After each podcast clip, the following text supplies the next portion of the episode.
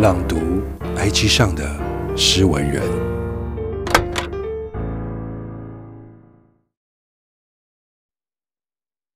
眼神里有然，让我解读你的眼神，像理解一种哲学，埋首百种抽象，编撰出更多译本，却都只是入门。让我解剖你的眼神。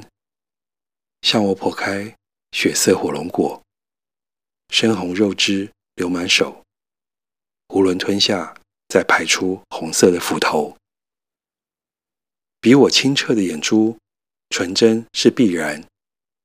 一副曲高和寡的族谱写满，牦牛野枣，麋鹿火柴，满满的故事里没有别人。邪魅是必然。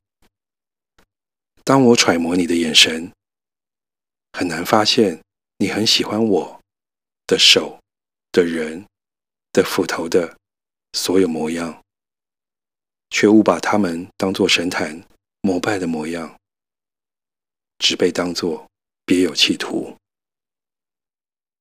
作者：宁福与诗。